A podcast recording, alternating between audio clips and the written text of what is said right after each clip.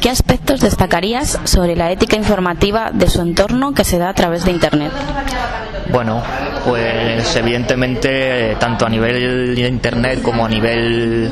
prensa escrita, ¿no? a nivel de prensa, de medios de información en general, el tratamiento que se da sobre nuestras actividades es nulo primero por no ser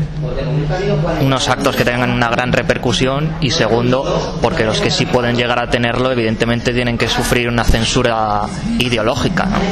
Podemos ver, por ejemplo, como actos que hicimos el invierno pasado acerca de actos sobre la unidad del comunista internacional con un mitin internacional que se hizo en Madrid, en el auditorio de, de UGT, un mitin que no sea, o sea, un tipo de acto que no se realizaba en el Estado español desde los años, me atrevería a decir, 80